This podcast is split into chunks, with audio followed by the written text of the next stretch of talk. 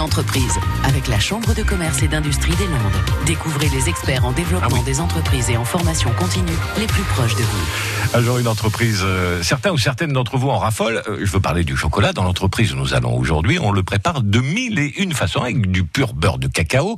Euh, nous sommes dans la région du Marançon, dans un établissement désormais bien connu qui combine pâtisserie, chocolaterie et salon de thé.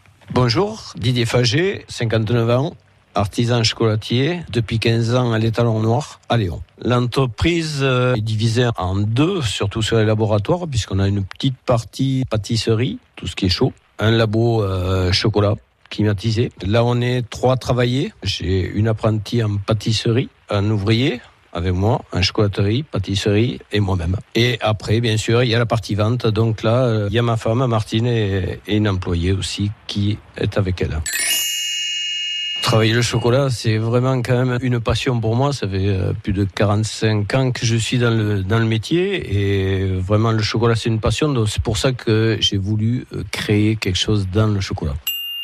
Je pense que les projets, je les ai quand même euh, presque aboutis. Il y a cette grosse partie chocolat, il y a la partie aussi visite à la chocolaterie, il y a le salon de thé, beaucoup de créations en chocolat pense qu'ils sont à peu près aboutis. J'arrive presque en fin de carrière, mais euh, donc je pense que me projeter sur autre chose, non. Je suis content déjà de ce que j'ai réussi à faire. Didier Faget, artisan chocolatier, gérant avec sa compagne Martine de l'étalon noir à Léon. À réécouter et à podcaster sur l'appli France Bleu